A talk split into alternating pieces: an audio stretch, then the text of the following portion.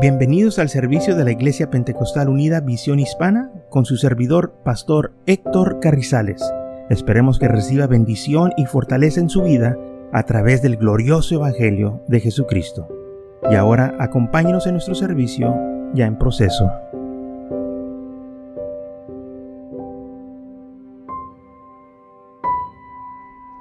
Segundo de Timoteo capítulo 2, versículo 23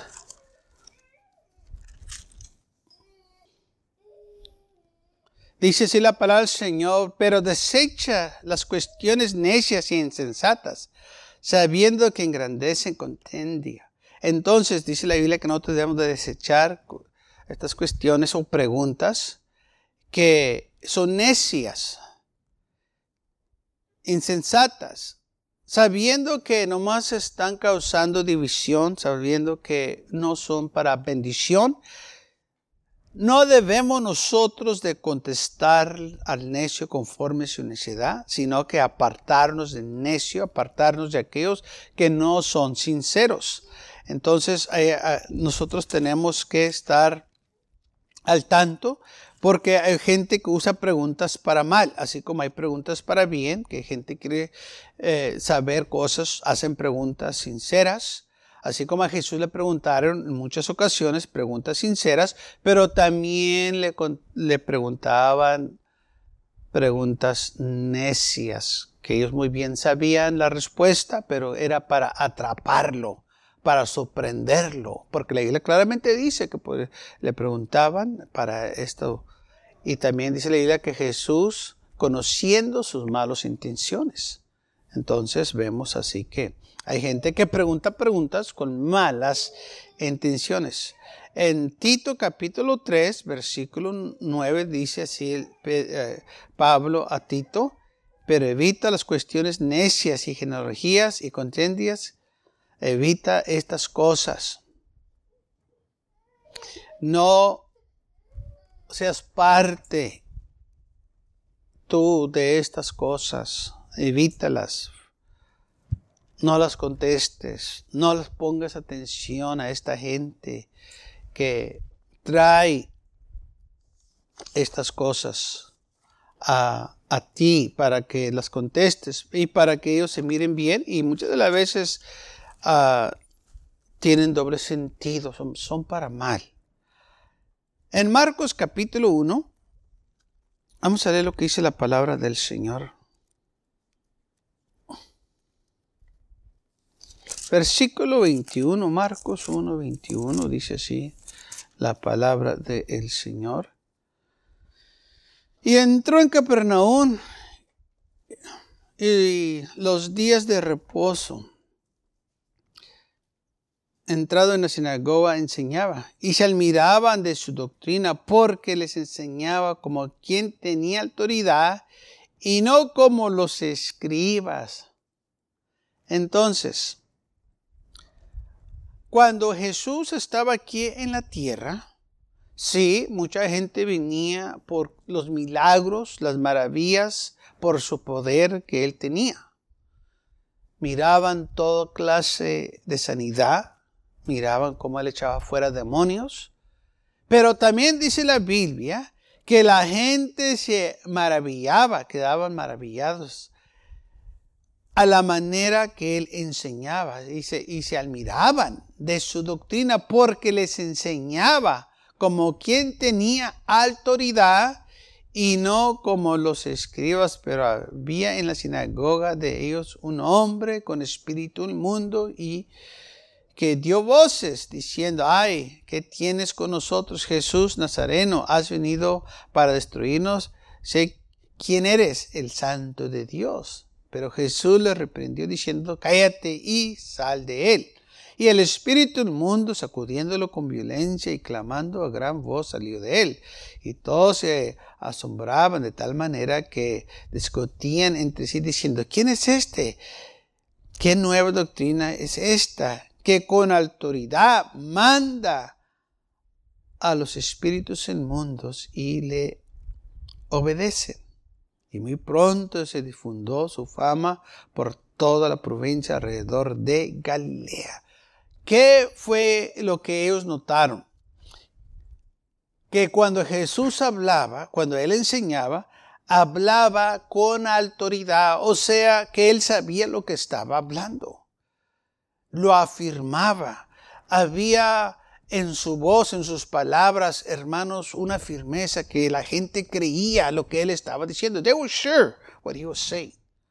Se regocijaban con lo que él decía. Estaban seguros de lo que él estaba enseñando era verdad. Y hacen la gente una comparación de él y los escribas, porque supuestamente los escribas eran los que estaban enseñando.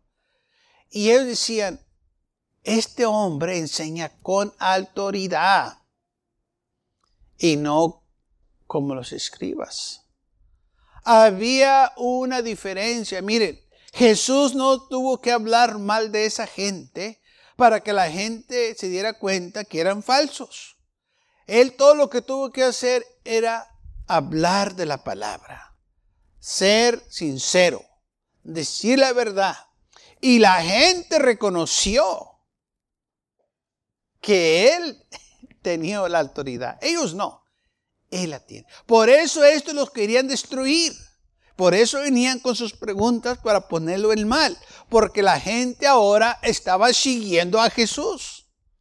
Y ellos estaban enojados, tenían envidia porque la gente venía a escuchar lo que él tenía que decir. No solo por los milagros y las señales que hacía, sino por lo que él estaba enseñando. Porque claramente dice que se admiraban de su doctrina, o sea, de sus enseñanzas que él estaba eh, enseñando, que él estaba hablando a la gente y la gente se quedaba maravillada, se quedaban sorprendidos. Nunca habían oído esto. Pero también ellos pudieron ver que éste lo estaba haciendo con una autoridad tremenda. Y ellos dijeron, mira nomás, este hombre enseña con autoridad y no como aquellos, aquellos lo enseñan como si nada, aquellos como que no están seguros, como que no saben lo que están diciendo, pero este te afirma, este lo dice que se va a hacer y se va a hacer. Y se quedaban maravillados. Ahora fíjese, dice en versículo 22, se admiraban de su doctrina, de lo que él estaba eh, enseñando. Pero ahí no termina el versículo 27. Y todos se asombraron. Se quedaban asombrados como él hablaba. De tal manera que discutían diciendo, ¿quién es este? ¿Qué nueva doctrina es esta? Que con autoridad manda a los espíritus inmundos y le obedecen. Este hombre aún manda a los espíritus malos. Los escribas no hacen esto, pero él sí lo hace. Tiene una palabra que cuando él dice, cosas se hacen. Cuando él habla, cosas suceden. Y la gente pudo notar esto por ellos mismos. Jesús no tuvo que decirles que ellos eran falsos, la gente se dio cuenta que ellos eran falsos. Claro, muchas de las veces el Señor los, este, eh, ah, los descubría de su falsedad que eran, pero en las enseñanzas, en la vida de Jesús, como él hablaba, la gente misma llegó a la conclusión. Ellos mismos dijeron, mira, él, él tiene esta autoridad se quedaban asombrados, se quedaban ellos admirados de cómo el Señor hablaba, se comportaba. Ahora bien, los espíritus inmundos lo obedecen. Estos nadie los obedece. Nadie los toma en cuenta. Pero a este, hasta los espíritus inmundos tiene autoridad. ¿Qué fue lo que sucedió? ¿Qué fue lo que pasó? Que la gente reconoció. La gente se dio cuenta. Vieron por sí mismos. Nadie los contó. Ellos estuvieron ahí. En las enseñanzas de Jesús y las enseñanzas de los escribas. Y ellos pudieron ser una distinción. Se dieron cuenta. Hermanos, que nosotros también nos demos cuenta que podemos ser una distinción. Necesita que usted saber esto para que no lo engañen. No, eso no es verdad. Sí, esto es verdad. No, tú no tienes nada. Yo no necesito que destruir a alguien para verme bien. Yo todo lo que tengo que hacer es explicar la palabra de Dios. Yo no necesito que poner a alguien en el mal para que la gente me siga. Si la gente me va a seguir es porque estoy enseñando la palabra de Dios y les voy a conducir a Cristo Jesús. Así como dice Pablo, sean imitadores de mí así como yo soy de Cristo. Sígueme a mí así como yo sigo a Cristo. Y así es, el, eh, eh, el, el pastor. El pastor guía las ovejas al pastor, que es Cristo Jesús. Y nosotros no tenemos que poner a nadie en el mal, que destruir a alguien, que hablar mal de alguien, ni, ni avergonzarlos con preguntas como estos hombres trataron de avergonzar a Jesús. Mateo capítulo 7 también dice esto de Jesús. Después que Jesús habló de cómo uno debe de comportarse, no juzgues, ah, ah, busca primeramente el reino de los cielos y su justicia, entra por la puerta derecha, uh, edifica tu casa sobre la roca. Y entonces muchos de lo que Jesús estaba enseñando, la gente también llegó en Mateo 9, 7, eh, versículo 29 a esta conclusión, que dice así, que cuando terminó Jesús estas palabras, versículo 28 y 29, la gente se admiraba de su doctrina porque les enseñaba como quien tiene autoridad y no como los escribas. Miraban ellos la diferencia de las enseñanzas. Miraban ellos cómo el Señor podía dar unas ilustraciones, aplicar la palabra a sus vidas.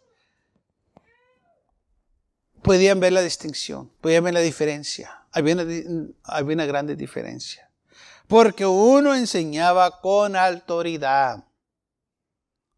¿Cómo enseñaban los escribas?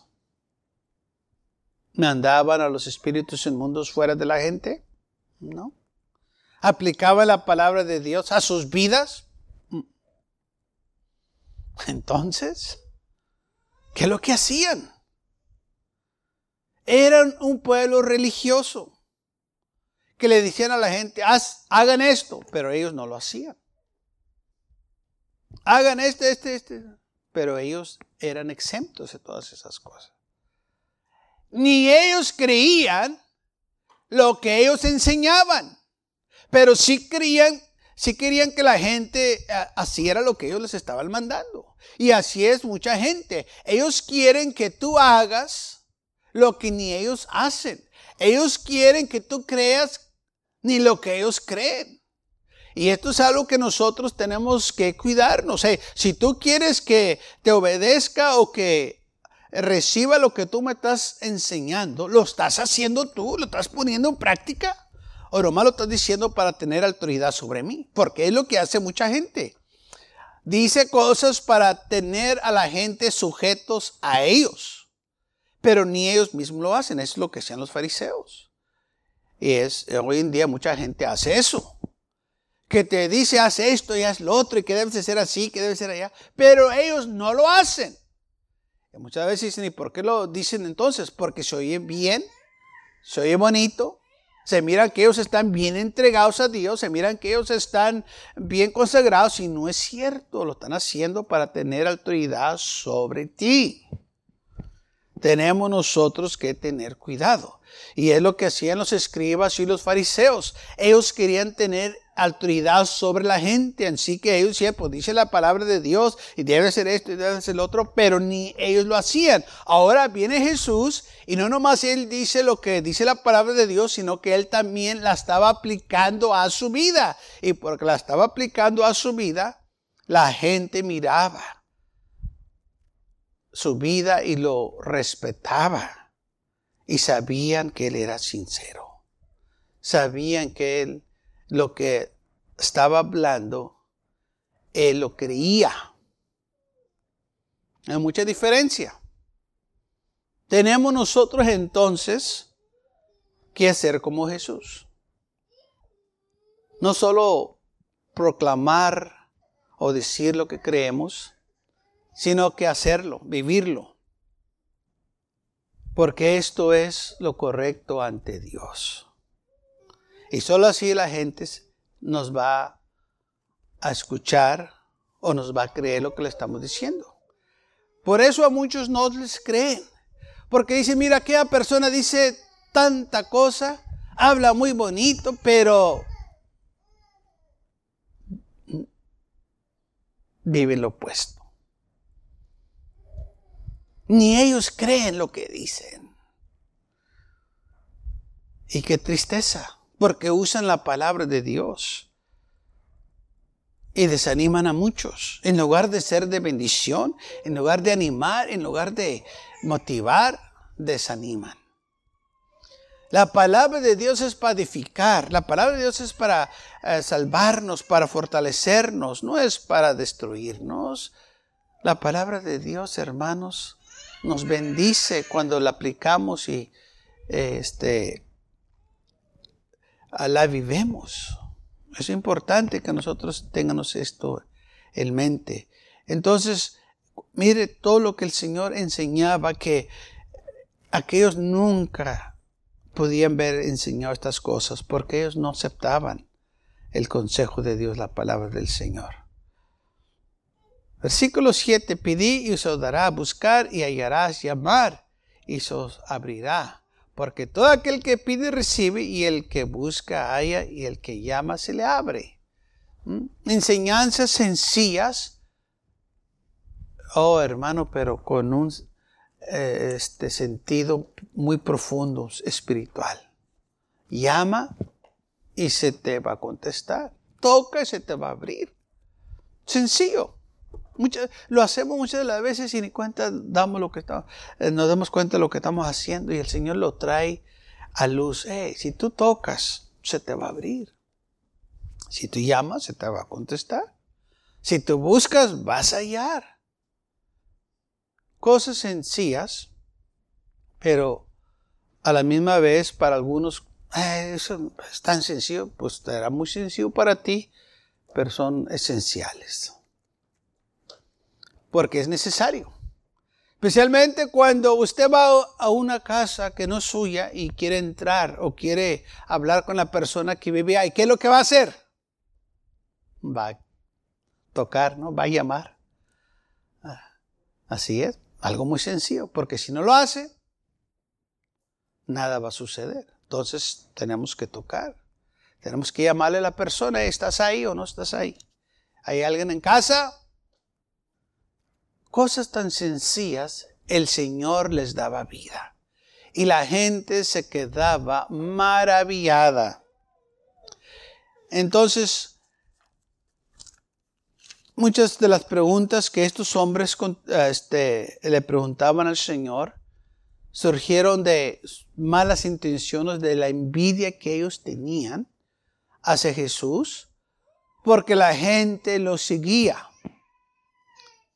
porque la gente miraba que él hablaba con autoridad.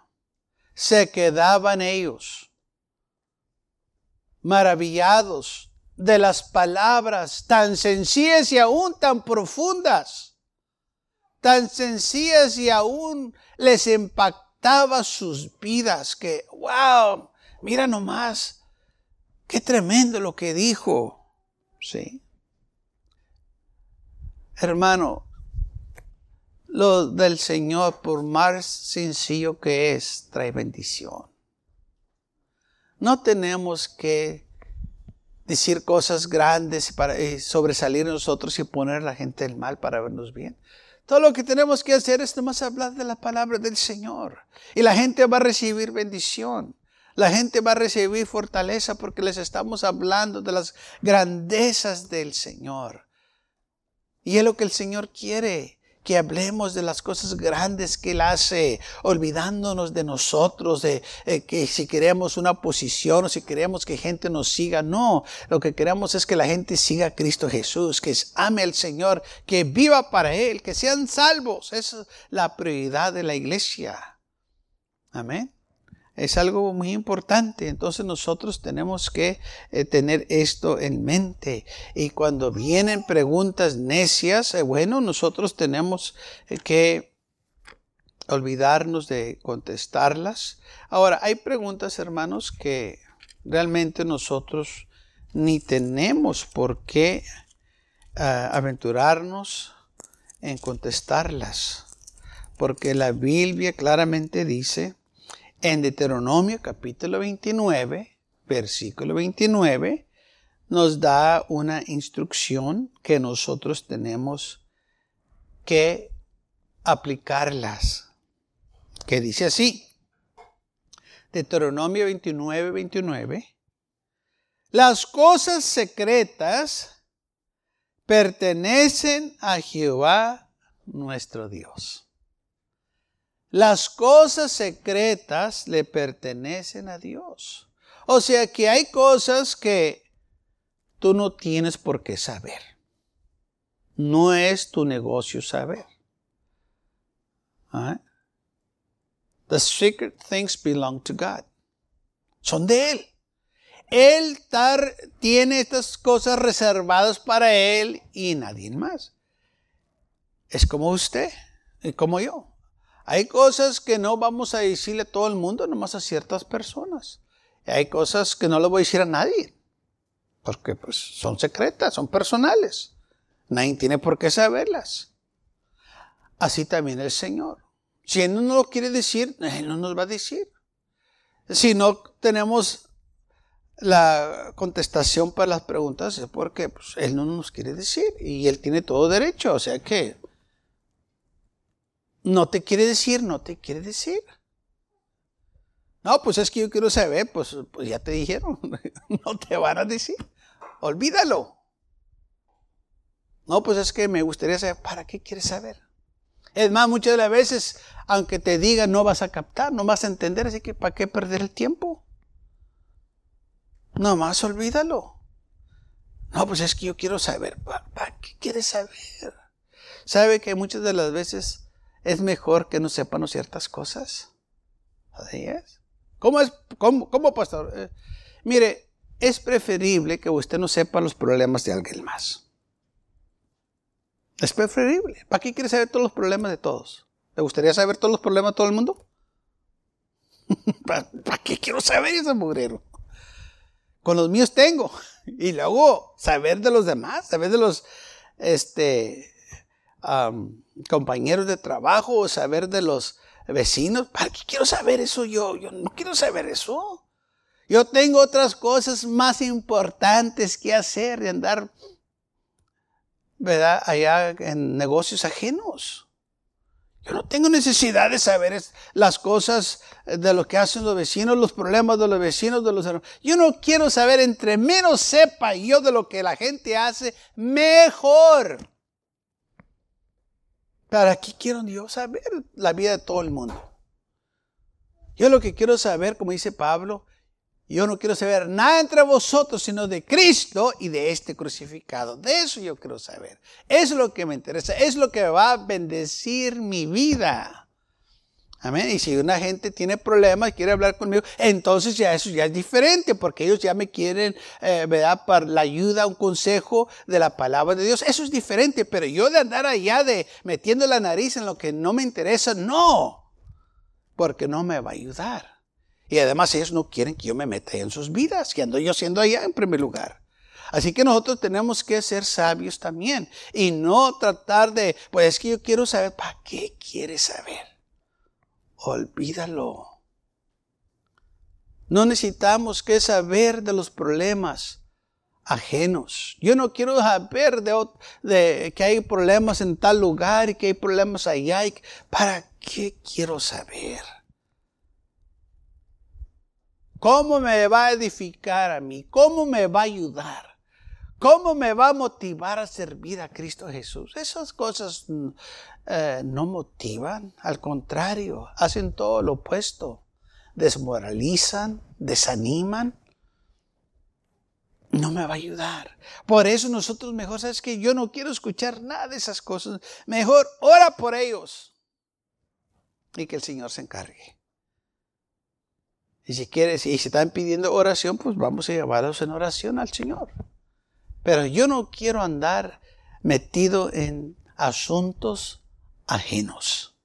Ni quiero llenar mis oídos con los problemas, las situaciones ajenos de alguien más. No es mi lugar. No es mío ni es tuyo. Olvídalo. Déjalo allá. Pues es que yo quiero saber, ¿para qué quieres saber? Llegamos a lo mismo, why? No, pues es que nomás pregunta, pues no andes preguntando. ¿Para qué andes preguntando de negocios ajenos? ¿Vas a ayudar? ¿Vas a orar por ellos? ¿Vas, ¿Qué es lo que quieres hacer? Así que es importante nosotros usar sabiduría y usar lo que dice la palabra del Señor y evitar preguntas necias. Y si alguien viene y nos quiere, ¿verdad? Eh, que le demos una contestación, no, no, no sé, no sé, olvídalo.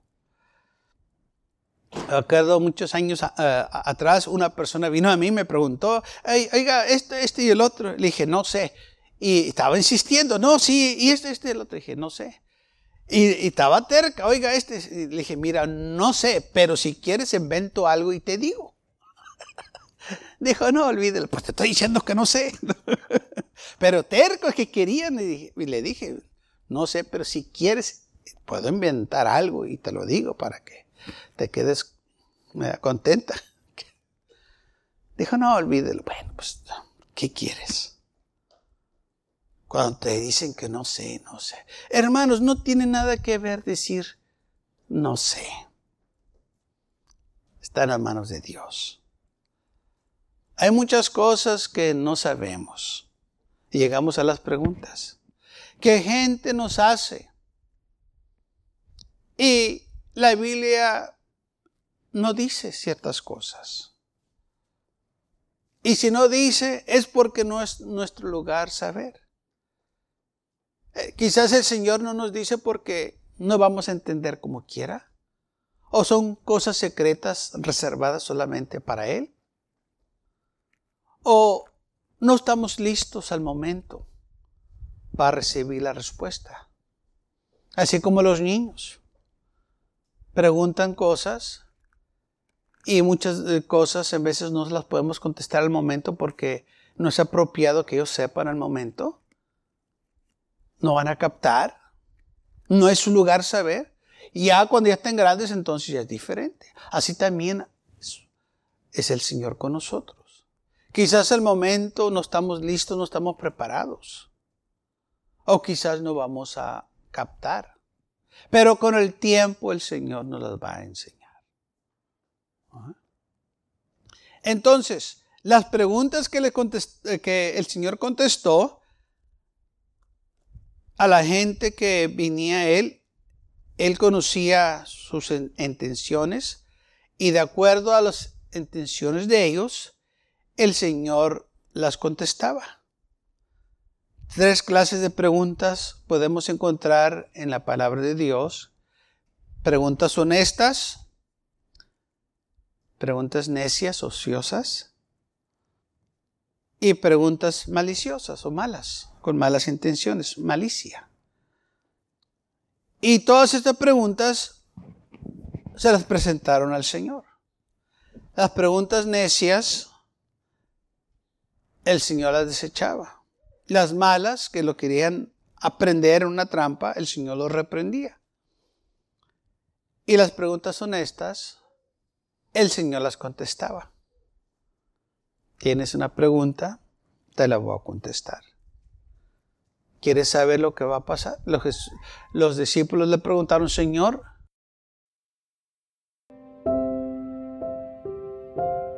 Gracias por acompañarnos y lo esperamos en el próximo servicio. Para más información, visítenos en nuestra página web macallen.church.